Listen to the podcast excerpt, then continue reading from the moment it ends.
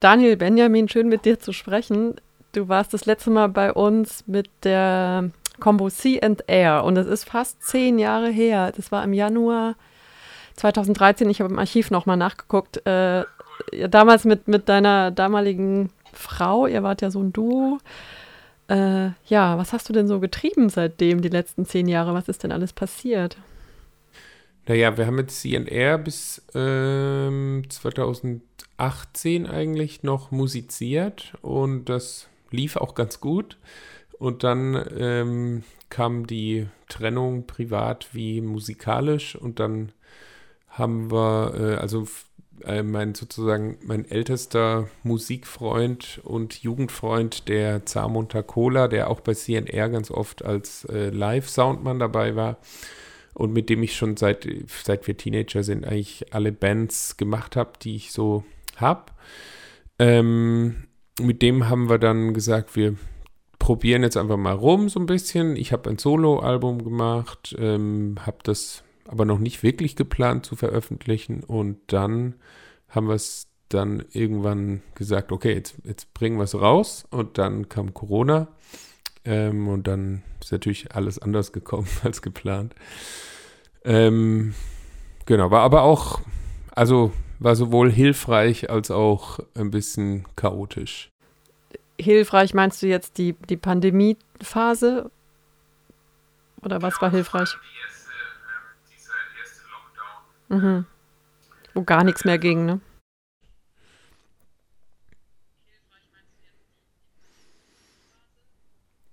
Genau, also vor allem die erste, ähm, dieser erste Lockdown, ähm, weil wir einfach, wir mussten es einfach so ein bisschen, ähm, sag ich mal, ja, wir mussten ja runterfahren, wie alle, und dann haben wir aber ziemlich schnell festgestellt, dass wir sehr viele ähm, treue Hörer haben, die unser Projekt, wir haben ja dann so ein Projekt gemacht mit insgesamt fünf Künstlern und Künstlerinnen, ähm, wo wir gesagt haben, wir machen jetzt eine ganz spontane Platte, die mit der eigentlichen Debütplatte gar nichts zu tun hat. Ähm, und verkaufen die quasi so, so als, äh, also die hieß dann auch Solidarity, sozusagen als Solidarität ans Alleine sein, so ein bisschen, oder an alle, die gerade alleine sind. Ähm, und da haben sehr viele mitgemacht und haben uns so mit die ersten Monate halt finanziert. Und dann konnten wir tatsächlich nach dem ersten Schock einfach mal durchatmen und kreativ sein für ein paar Monate, was eigentlich total schön war. Und der eigentliche Stress ist ja erst später gekommen und ist ja bis heute eigentlich ähm, nervig so. Aber am Anfang war es eigentlich so gesehen fürs Kreativsein ganz gut. Mhm. Ja, man war auf jeden Fall nicht stark abgelenkt oder mit anderen Sorgen beschäftigt wie Tourplanung oder solche Geschichten. Konnte, also wenn man es konnte, ich glaube, viele sind ja auch in eine Krise gerutscht. Aber wenn nicht und dann noch, weiß nicht, in so einem schönen Haus, wo man eh so ein bisschen isoliert ist und die Welt steht still, ich glaube, dann kann es einen auch inspirieren. Also hat es dich dann eher inspiriert? Ja, eben, genau. Also total. Ich habe tatsächlich noch nicht in diesem Haus gewohnt. Da, da wohne ich jetzt erst seit einem Jahr.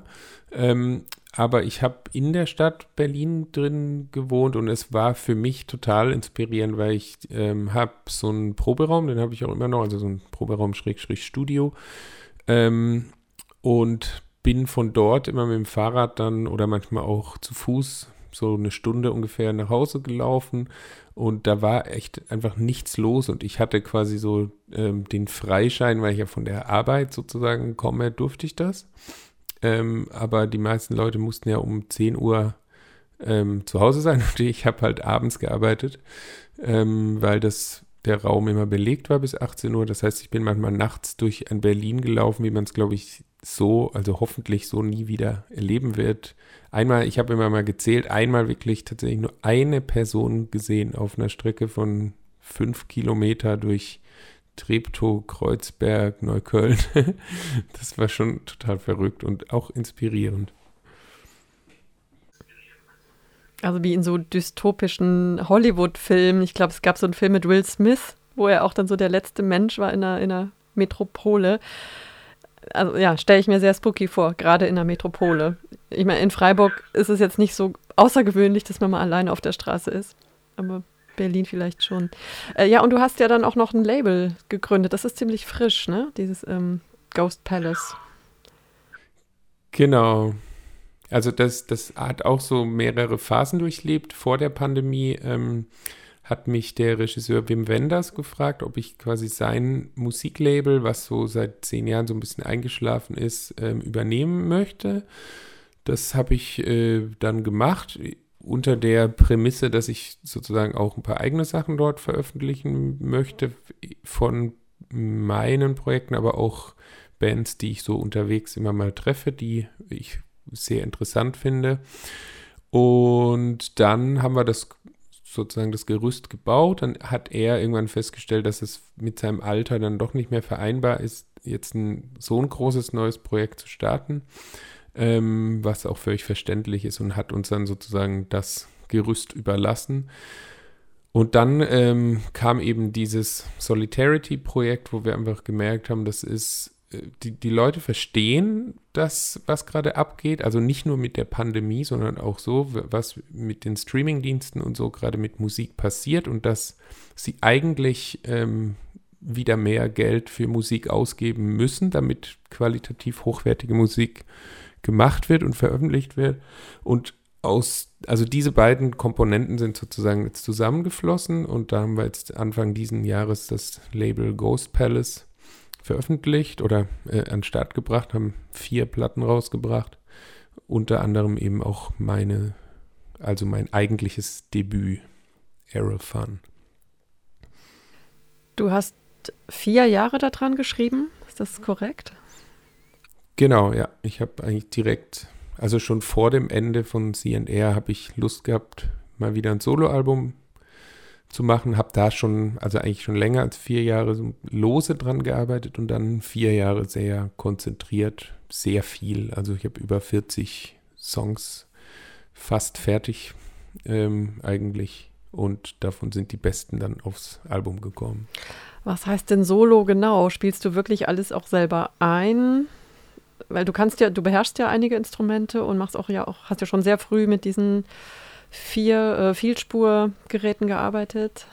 Oder hast du auch so eine kleine heimliche Band? Genau, ja.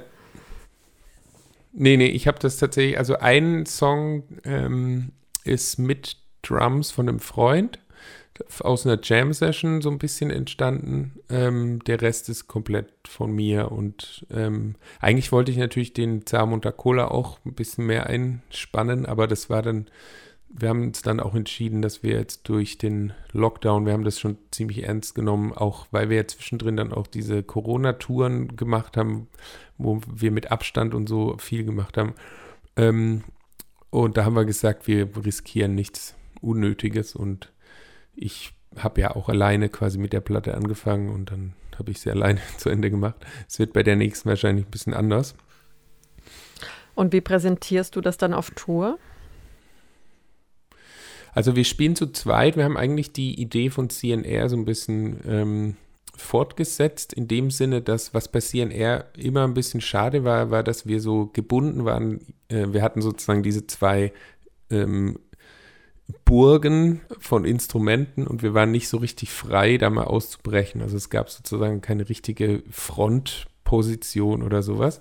Und wir haben das zwar jetzt auch, dass wir sozusagen gleichberechtigt vorne an der Bühne stehen, ähm, er mit seinen Drums und seinem Synthi-Bass. Also er spielt sozusagen mit einer Hand Drums, mit einer Hand Synthi-Bass. Ähm, aber ich bin ein bisschen freier, weil ich ähm, quasi jetzt nur Gitarre und Gesang mache und da habe ich ein bisschen mehr Möglichkeit, mehr Dynamik reinzubringen in die Live-Show und das tut auch, glaube ich, ganz gut. Ich war am Montag hier im Jazzhaus auf dem Konzert von Sophia Kennedy, die ich total verehre. Ich weiß nicht, ob du sie kennst aus Hamburg und Menzel Rehns, der Keyboarder der Goldenen Zitronen. Also sie waren auch zu zweit auf der Bühne und ich habe mich erst gedacht, okay, was, was wird das? Aber die haben auch volles Programm abgefahren. Also Klang auf jeden Fall wie auf dem Album. Cool, nee, ich kenne, also ich kenne, ich kenne den Namen, kenne ich, aber ich habe es noch nicht wirklich ne, noch nicht reingehört oder live gesehen. Aber genau, das ist bei uns auch so ein bisschen die, die Grundstimmung, äh, dass Leute eben ankommen und sagen, ah wow, ihr klingt ja wirklich wie eine fünfköpfige Band, so zu zweit. Und wir machen auch, also wir haben ja auch echt zwei Jahre Zeit gehabt, das so zu üben. Das ist schon beinahe artistisch. und ähm, das war, ja, war so ein bisschen die Grundidee auch, dass wir da was mehr oder weniger Extravagantes auf der Bühne präsentieren. Ja, dann lass uns mal kurz ein bisschen reden über Errol Fun. Äh, angeblich ein Wortspiel. Ehrlich gesagt, ich habe es nicht gerafft. Errol Fun, was das Wortspiel sein soll. Ich habe es ja, auch rückwärts auch, gelesen. Es ist auch ein bisschen blöd. also, nee, genau. Es ist, es ist folgender, folgendermaßen, ähm, also zuerst mal ging es ja um den Inhalt. Ich habe sozusagen ähm, in der Zeit, wo ich sehr viel an diesem Album gearbeitet habe, ähm, auch sehr viele Songs, die ich geschrieben habe, so ein bisschen aussortiert dann, weil sie einfach thema weil ich sie thematisch ähm, sortieren wollte. Und dann bin ich drauf gekommen, dass ich an sich gerade sehr simple Lyrics über menschliche Zustände schreiben möchte und ähm, dass ich so mehr oder weniger über fünf ähm, verschiedene Zustände geschrieben habe und so will ich fünf Platten da auch draus ähm, machen. Ähm, und habe dann mich dafür entschieden, dass die erste ähm, Platte mit dem Gegensatz von zum einen Freude, ähm, Lebendigkeit und zum anderen dem Tod ähm, zu, äh, sozusagen zu tun haben soll. Ähm, und das äh, hat dann nach diesem, also der Titel ist eigentlich so ein bisschen dann entstanden, dass in dem Wort Funeral halt auch Fun drin steckt. Und ähm, ich habe Jetzt habe ich es verstanden. Okay. Ja, genau. Und ich habe ich hab sozusagen mit, mit ein paar ähm, meiner englischsprachigen Freund, Freunde immer so ein bisschen gewitzelt, dass Deutsch ja so eine sehr statische Sprache ist, ähm, mit der man aber gerade deswegen eigentlich sehr viele Wortwitze machen kann. Das äh, kennen die Amerikaner oder Engländer eigentlich gar nicht so sehr. Die machen nicht so viel Wortwitze, weil das bei denen viel normaler ist, dass man Worte so benutzt, wie man sie eben benutzt. Also deswegen wirst du eigentlich, wenn du in, England unterwegs bist und irgendwas falsch sagst, dann da wird dich keiner darauf hinweisen, sondern die sagen halt, verstehe ich oder verstehe ich nicht, so mehr oder weniger. Wer in Deutschland wird dann immer gleich gesagt, wenn das, äh, wenn man irgendein Wort falsch gesetzt hat oder sowas. Ähm, und das war so ein bisschen so der Witz, wo wir dann gesagt haben, ja, wir, man kann ja auch neue Worte erfinden und Errol ist dann sozusagen ein Ad, das Adjektiv von Ära, also so sozusagen eraler Spaß, also äh, der Spaß einer Ära. und ist ein bisschen weit hergeholt, ich weiß, aber äh, ist halt so ein kleiner Insider-Joke und ähm, ja, aber Funeral macht ja total Sinn, die Beerdigung, ja. aber das habe ich jetzt erst geschnallt. so beim Lesen vielleicht dann auch, ne? Vom, beim Hören ist nicht ganz so klar. Genau, genau. Beim Lesen und ja, und wenn, wenn man sich mit den Texten auseinandersetzt, die ja teilweise auch ziemlich drastisch dieses Thema behandeln, dann dann später erst draufkommt, ist das, finde ich, auch ganz schön eigentlich. Das heißt, man kann jetzt mit Fug und Recht behaupten, es handelt sich hier um ein Konzeptalbum. Definitiv. Das gute ja. alte Konzeptalbum. Sehr schön. Mag ich. Weiß man immer, worüber man reden muss. Äh, und ja, also groß, groß Thema Tod, du hast es schon gesagt. Ähm, und ich glaube dann auch, was so, ähm, worum es auch geht, sind so die, die Tabus, die sich um diesen Begriff Tod oder dieses Phänomen auch so trummeln. Und ich, ja, fiel mir auf Anhieb gar nicht so viel ein, weil ich mir dachte, der Tod an sich ist ja schon ein einziges, riesiges Tabu. Deswegen braucht er nicht noch ganz viele kleine, weil also man redet ja einfach nicht drüber so richtig oder beschäftigt sich nicht damit. Mhm. Genau, und das ist eben so ein bisschen so eine äh, Sache, die ich auch jetzt im, im Austausch mit äh, Leuten aus anderen Ländern halt interessant fand, weil das ist in, in Südeuropa ist das ja was anderes. Da gibt es viel mehr Prozessionen, zum Beispiel, wenn jemand stirbt, habe ich das gesehen in, in Griechenland ähm, oder in Italien, dann werden die Särge durch die Dörfer und durch die Städte getragen. Oder in Amerika ist es auch in, in der Popkultur viel mehr ein, äh, so ein Thema.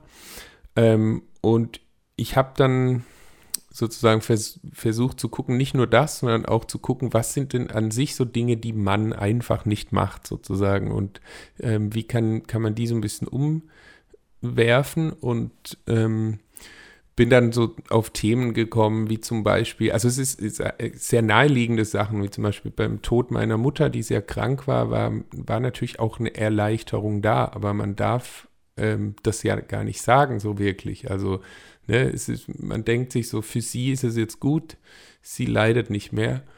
Ähm, und es ist zwar sehr traurig, aber es ist auch eine Erleichterung.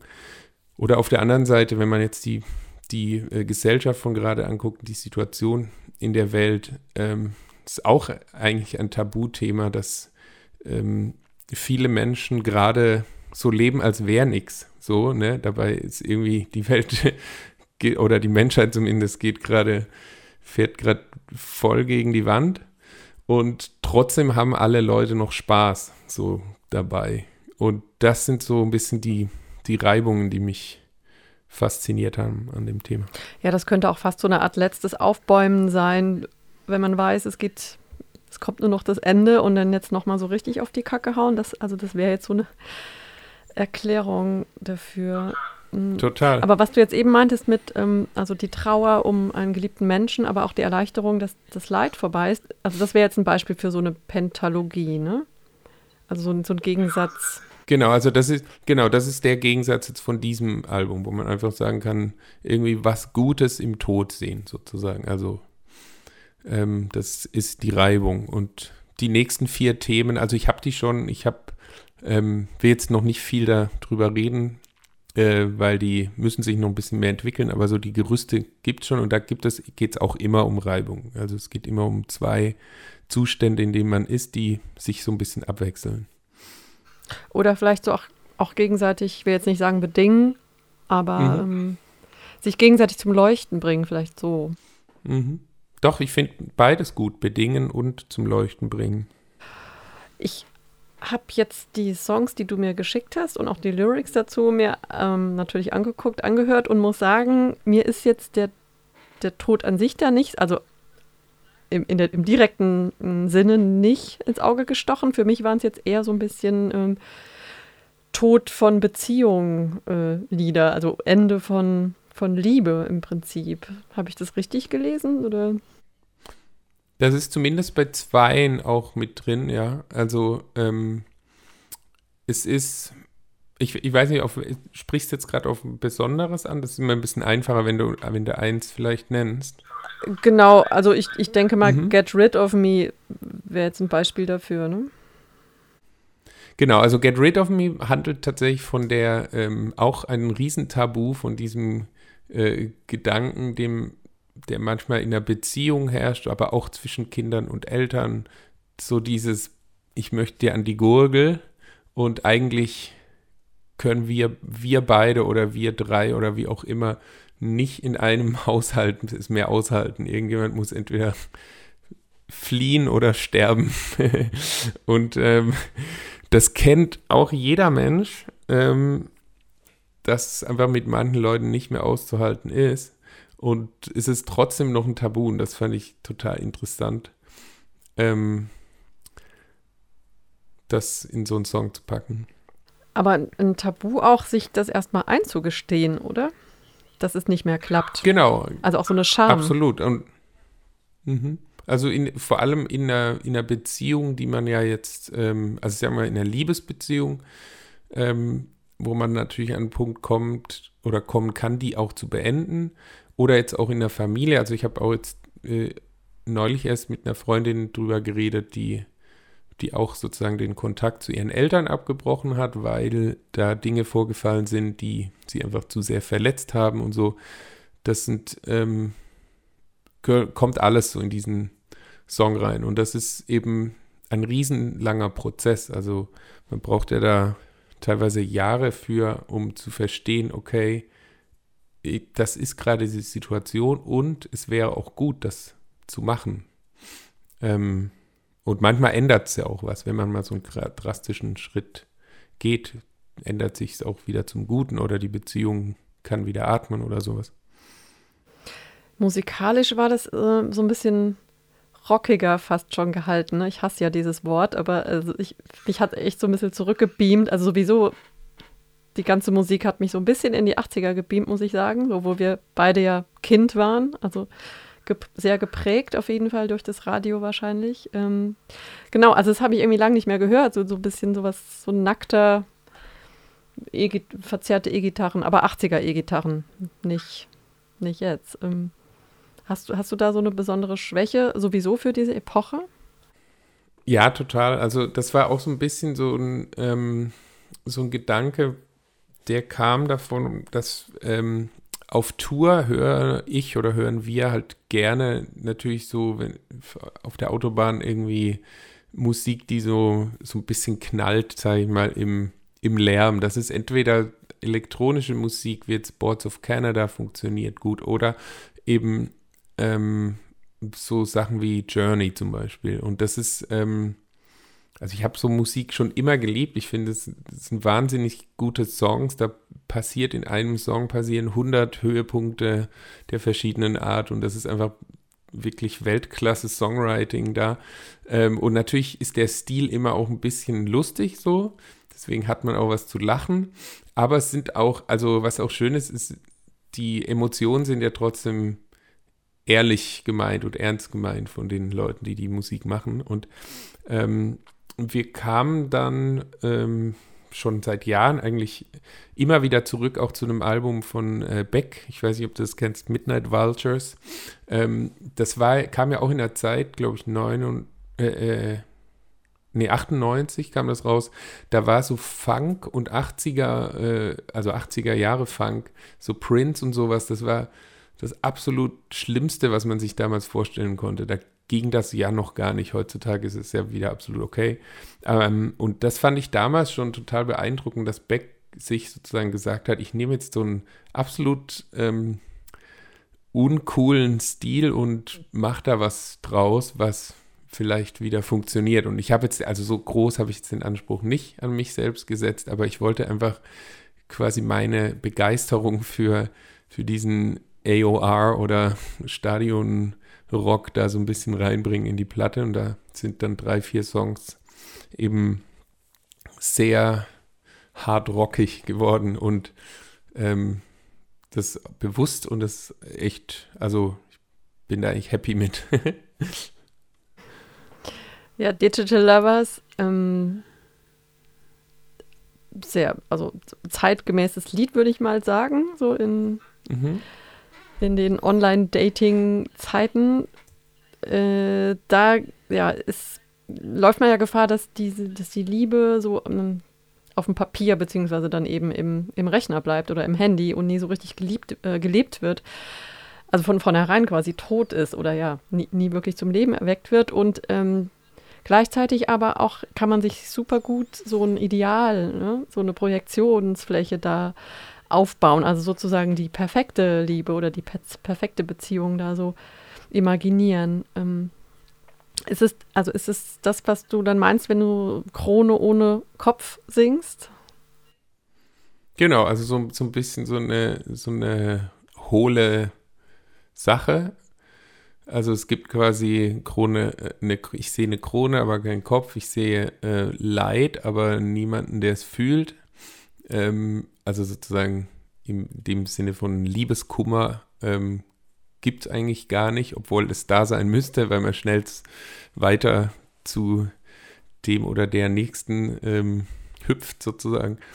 Ähm, genau, und also ganz so ähm, nur dieses Thema ist es auch nicht. Es stecken auch noch andere Sachen drin, aber ich finde, du hast es schon super ausgedrückt, eigentlich, was du gerade gesagt hast. Besser als ich das könnte. Es ist halt, ja, also es ist irgendwo sehr romantisch, wenn man Romantik so versteht, eben, dass es ähm, vielleicht auch so eine nie geliebte Liebe ist, ähm, in, in die man immer wieder zurückfallen kann, ohne die Probleme. Also ja, so wie ich es eben schon gesagt habe. Und ich glaube, dass das viele Leute auch ähm, genauso brauchen, weil sie vielleicht Angst haben. Das sind wir jetzt bei dem Thema Angst und nicht Tod. Äh, vielleicht auch Angst vor dem Tod. Vielleicht ist das, was dahinter steckt weil Beziehung ja schon auch ähm, gefährlich sein kann. Also so eine gelebte Beziehung kann durchaus ähm, Todesangst verursachen. Nee, absolut. Und, und das ist auch, also ich schreibe ja viele, viel und gern über die Liebe und ähm, deswegen halte ich auch äh, Liebeslieder auch immer gerne allgemein, weil ich, ich finde das eben spannend, dass man sozusagen ähm, seine Vorstellung von der Liebe hat und die wiederum ähm, als, ich sag jetzt mal, ideal ähm, auch in so eine Beziehung reinbringen kann. Das kann natürlich sehr gefährlich sein.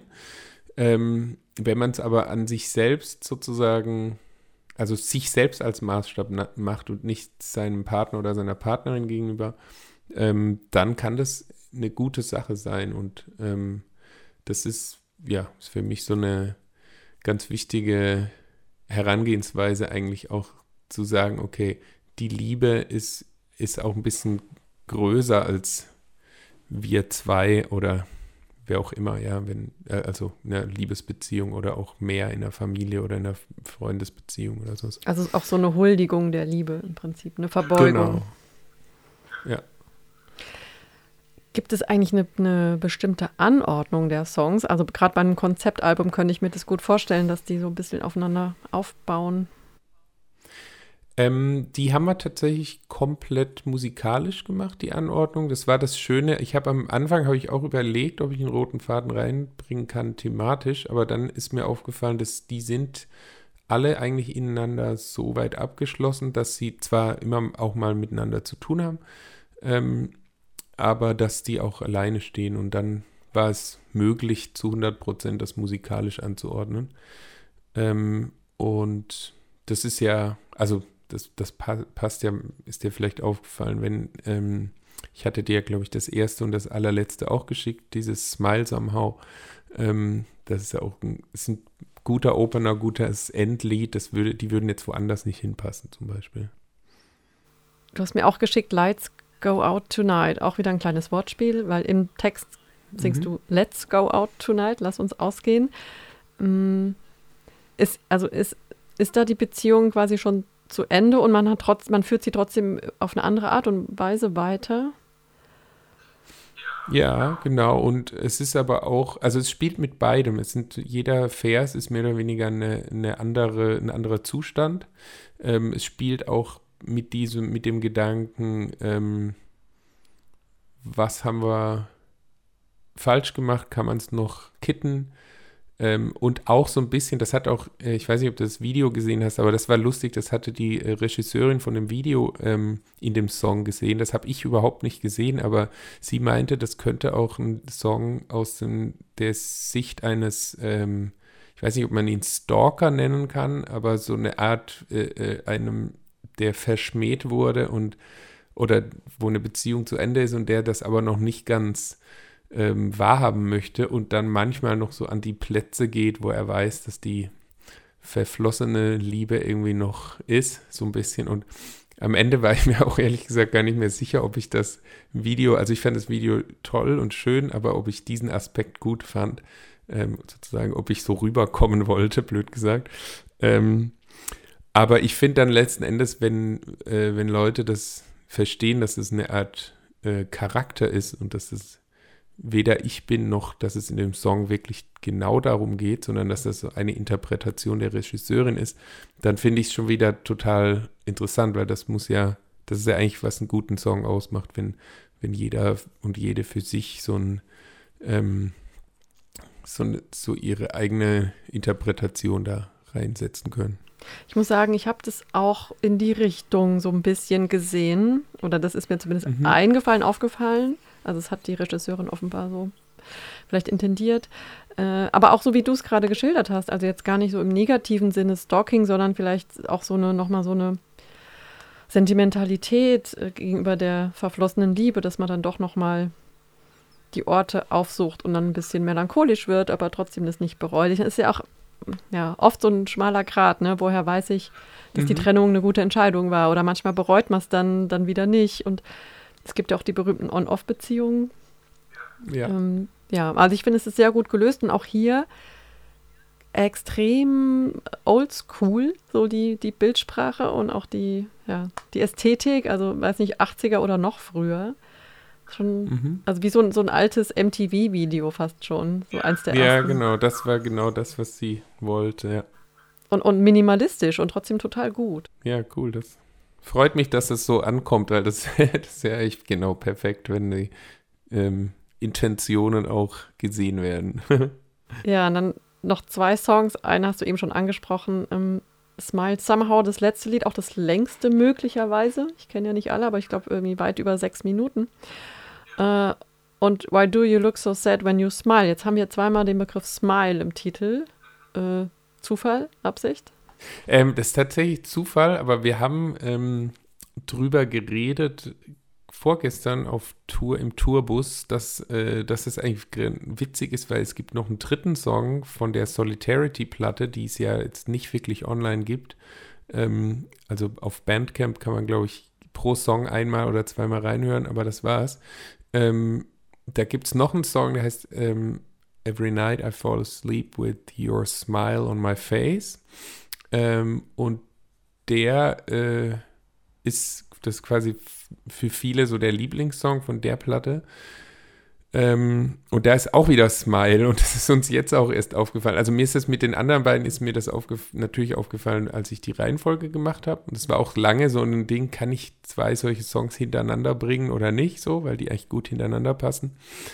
Ähm, aber es war tatsächlich keine Absicht. Aber ähm, das Schöne ist ja, dass die beide ähnlich, also einmal ist es ein, äh, ein Song, der quasi eine Person anspricht. Warum guckst du eigentlich immer so traurig, wenn du lächelst?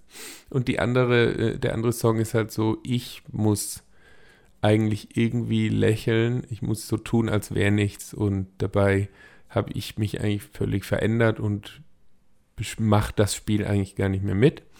Ähm, und das ist ja schon irgendwie ähnlich, nur aus einer unterschiedlichen Sichtweise sozusagen. Deswegen macht das auch Sinn. Ja, aber also vielleicht jeweils die, die unterschiedliche Perspektive, oder? Also die eine, einmal bärtig angesprochen, so warum guckst du immer so traurig? Ich meine, da hat man auch ja wieder die Gegensätze, so Freud und Leid irgendwie verquickt miteinander, ne? dass man das oft gar nicht so trennen kann oder beides gleichzeitig vielleicht auch da ist. Absolut, ja. Und das ist, ja, das ist eigentlich, ja, wie du sagst, eine Perspektive. Also beide Songs sind eigentlich gleich, aber das eine Mal wird die Person drauf angesprochen, das andere Mal macht sie, also spricht sie sich selbst drauf an und sagt auch, okay, da muss ich jetzt durch, ist jetzt halt so. Wir leben in so einer Welt, wo das erwartet wird, also ziehe ich es durch und dann bin ich weg. Das ist das eine, dass es so erwartet wird, immer gut drauf zu sein und dann zieht man halt die Mundwinkel hoch, weil damit kommt man am besten durch. Aber ich finde, es gibt auch das andere, dass man, also gerade wenn man jetzt einen, einen Schicksalsschlag erlebt hat, wie zum Beispiel einen Tod eines Nahestehenden, sich selber dabei ertappt, ähm, dass es einem manchmal dann trotzdem gut geht oder dass man trotzdem tatsächlich auch Freude empfindet, noch ab und zu und, und dann eben auch gefragt wird, wie, wie kann es sein, dass du lachst? Dir ist was ganz Schlimmes passiert und du musst jetzt trauern, du musst jetzt drei Jahre schwarz tragen, so ungefähr. Also genau, dass, dass diese beiden Gefühle sich jetzt gar nicht unbedingt ausschließen müssen. Ja, genau. Nee, deshalb, das habe ich tatsächlich auch. Also es, mich hat jetzt niemand darauf angesprochen, aber ich mich selbst sozusagen. Also ich kenne das auch so, wo ich manchmal in so einer Schockstarre bin und es gar nicht begreifen kann und dann wiederum natürlich die Trauer auch in einem völlig unglaublichen Moment kommt. Also ich habe zum Beispiel letztes Jahr ist ein guter Freund von uns verstorben und ähm, da bin ich dann relativ gefasst gewesen, obwohl es voll out of the blue war. Ähm, und dann war ich irgendwo auf der Bühne, ähm, wo ich dachte, heute, da, der wäre der jetzt. So, das ist mir während dem Konzert aufgefallen, der würde jetzt hier vor mir stehen. Und dann konnte ich den Song überhaupt nicht mehr fertig. Also ich habe irgendwie versucht, den fertig zu krächzen, aber es ging gar nicht mehr. Ähm, und das ist dann natürlich so, uh, ähm, aber es ist halt so und man muss das irgendwie auch zulassen. Ja, aber irgendwie auch schön für einen selber, wenn man merkt, okay, das, ich, ich funktioniere offensichtlich ja. noch, ich habe noch alle Gefühle parat. Und die kommen halt, wenn sie möchten und nicht, wann ich will. Ja, so ist es halt. Genau. Also ein emotionales Album. Ähm, Daniel hat mich sehr gefreut, dich nochmal so zu sehen. Und